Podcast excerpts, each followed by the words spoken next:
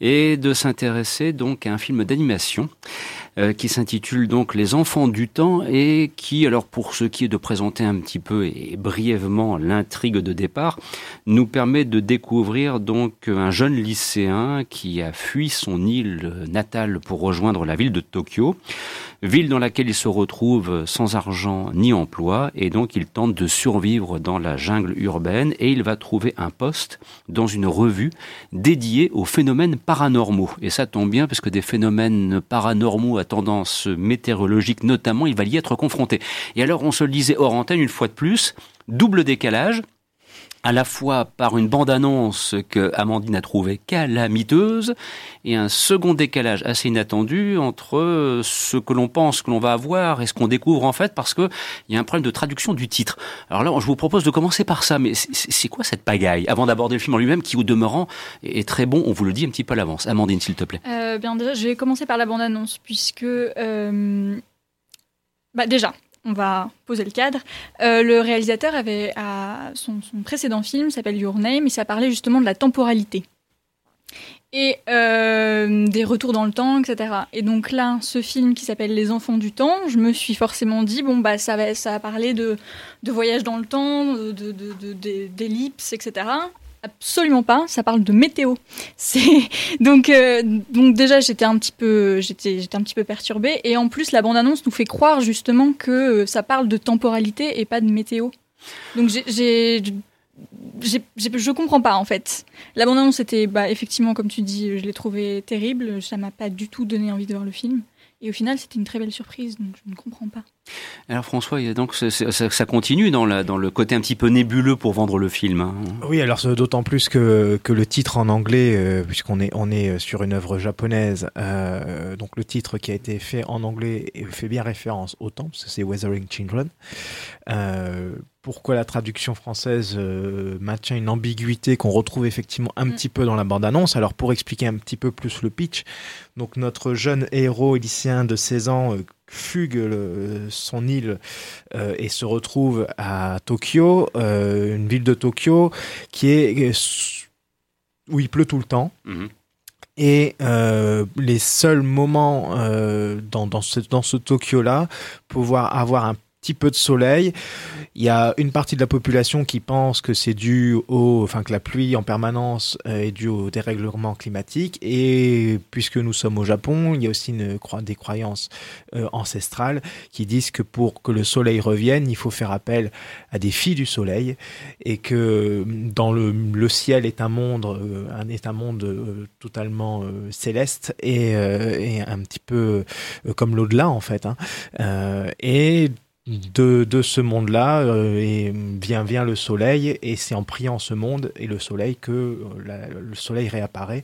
En fait, il faut solliciter les prêtresses du temps en quelque sorte. Hein, si c'est ça, exactement. Et notre jeune lycéen se retrouve de par son travail dans la revue qui s'intéresse aux phénomènes paranormaux, se rencontre une jeune fille euh, qui s'avère être une fille du soleil. Et il se lie d'abord d'amitié avec, euh, avec cette fille et commencent leur euh, périple ensemble pour que cette jeune fille fasse réapparaître le soleil au fur et à mesure. Alors bien évidemment, il y a toute une, une péripétie, toute une aventure, mais je dirais presque même pas une, une aventure, parce qu'on a l'impression qu'ils vivent ensemble leur, leur vie, euh, une vie presque normale. Et c'est, euh, pour moi le, le, grand, la grande réussite du film. Et ce qui différencie l'animation japonaise aussi des, des films d'animation américains ou européens, c'est que on n'est pas ici dans un film euh, où il y a de l'action, où où on voit des personnages qui vivent une grande aventure. On est plus dans le registre de la poésie et de l'intime aussi un petit peu. Et, de l'intime, avec des personnages qui sont très expressifs, comme très souvent dans l'animation japonaise. Euh, et pour moi, c'est un, des grands avantages euh, de l'animation japonaise et en particulier sur ce film, euh, puisque on peut dire que le pitch de départ n'est pas si fameux que ça finalement. Une jeune fille qui fait des prières pour faire apparaître le soleil dans un Tokyo qui est quasiment tout le temps sous la pluie. Euh, mais il n'y a pas que ça. Il y a d'autres personnages. On voit que le, le, jeune lycéen et donc la, jeune fille du soleil qui s'appelle Ina euh, vont rencontrer d'autres personnages, vont, vont vivre tout simplement. Le, le jeune garçon va va euh, s'ouvrir s'ouvrir un peu plus, va se, va se découvrir aussi parce qu'il a, il, a clairement fugué au départ et, et il est un peu perdu. Hein. Mm. C'est un, c'est un, jeune, un jeune lycéen qui est perdu et qui va, grâce à la fille du soleil, se, enfin, se retrouver en, pleine lumière finalement. C'est ce qu'il il le dit lui-même dans le film. Il chasse le rayon de soleil de, de sa vie et, et elle, elle, elle, cherche une raison, euh, sa raison de vivre en fait, et elle va trouver dans ce rôle de prêtresse euh, la, la, raison qu'elle recherche, avec toutes les péripéties que je laisserai au soin de, au spectateur de, de découvrir s'il a, il a envie de, de, voir le film. Un film que vous pouvez découvrir dans la métropole lilloise en version originale sous-titrée, c'est à souligner, mmh. euh, mais par contre pas en VF, et c'est mon petit regret sur ce, ce film parce que je pense que c'est un film qui n'a pas vocation à ne s'intéresser qu'aux spécialistes de l'animation japonaise, qu'aux amateurs de l'animation japonaise. Je pense que des enfants pourraient le voir en étant tout aussi euh, euh intéressés euh, par, par ce film. Malheureusement, il n'est pas en VF dans, dans la région, mais je pense que on l'a vu précédemment avec le précédent film de la, réalisatrice qui s'appelait New Your Name. Ça reste des films qui sont quand même accessibles, euh, non pas uniquement aux spécialistes, de, enfin, aux, pardon, amateurs de, l'animation japonaise. Et je sais pas vraiment ce que tu en penses, mais moi je trouve que c'est c'est un film, un, joli film, euh, plein de poésie. Ah, moi j'ai adoré. Bah, je te rejoins, je te rejoins totalement quand tu parles de justement de ce quotidien. C'était vraiment la beauté du quotidien. Je crois que c'est pour ça que j'ai aussi préféré. On, peut scinder à peu près euh, le film en deux parties. Euh, la première partie serait vraiment bah, un peu l'éloge, oui, du quotidien de la ville de Tokyo. On installe clairement l'action. On comprend le monde aussi puisqu'il est un petit peu différent. il pleut tout le temps.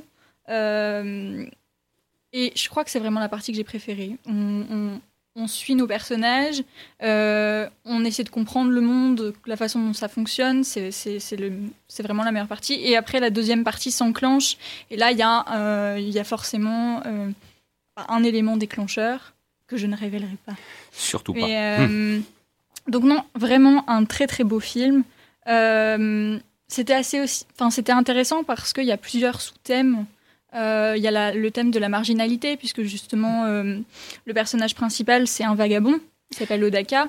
Et c'est une image assez intéressante, mais j'ai remarqué au tout début du film, quand il est dans on le voit dans le bateau pour arriver à Tokyo, euh, et sur un moment, il travaille sur son bureau, et à côté de lui, il y a le, livre The Catcher in the Rye, qui est justement l'éloge en fait d'un de bah, d'un marginal en fait, quelqu'un qui ne sait pas du tout où il va, etc. Donc c'était vraiment un gros clin d'œil euh, à, cette marginalité, le fait qu'aussi la, la, jeune fille qui va rencontrer Ina, la fille Soleil, elle aussi vit seule avec son petit frère.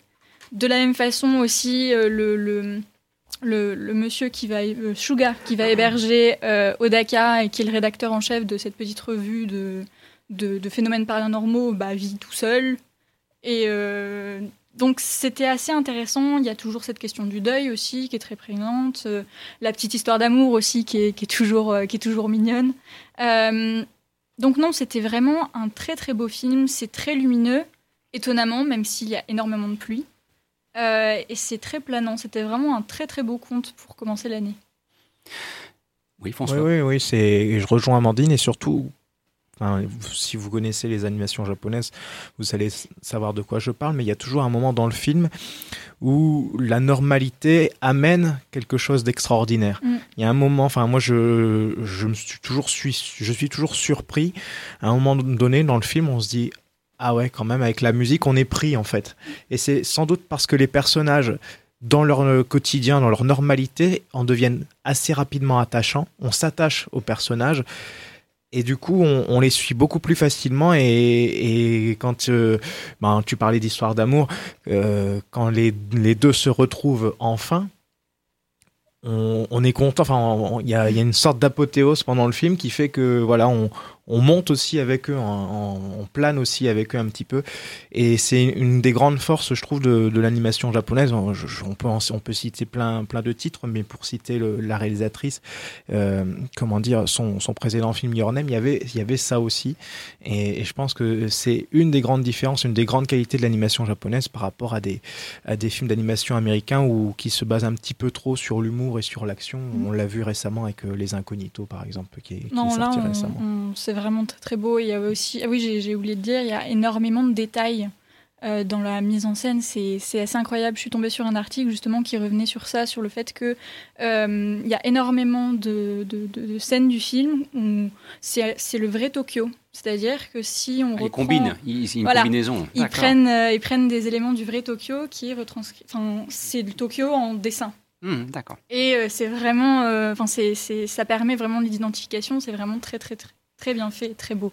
Eh bien, coup de cœur de la part des aventuriers, donc pour les enfants du temps que vous pouvez voir, et ça demande un petit peu d'effort, en version originale, sous-titrée français, mais visiblement, ça vaut largement le déplacement pour un film dont c'est vrai, la distribution, somme toute, est assez réduite quant au parc de salles qui a été sollicité par le distributeur Backfilm pour cette sortie en France.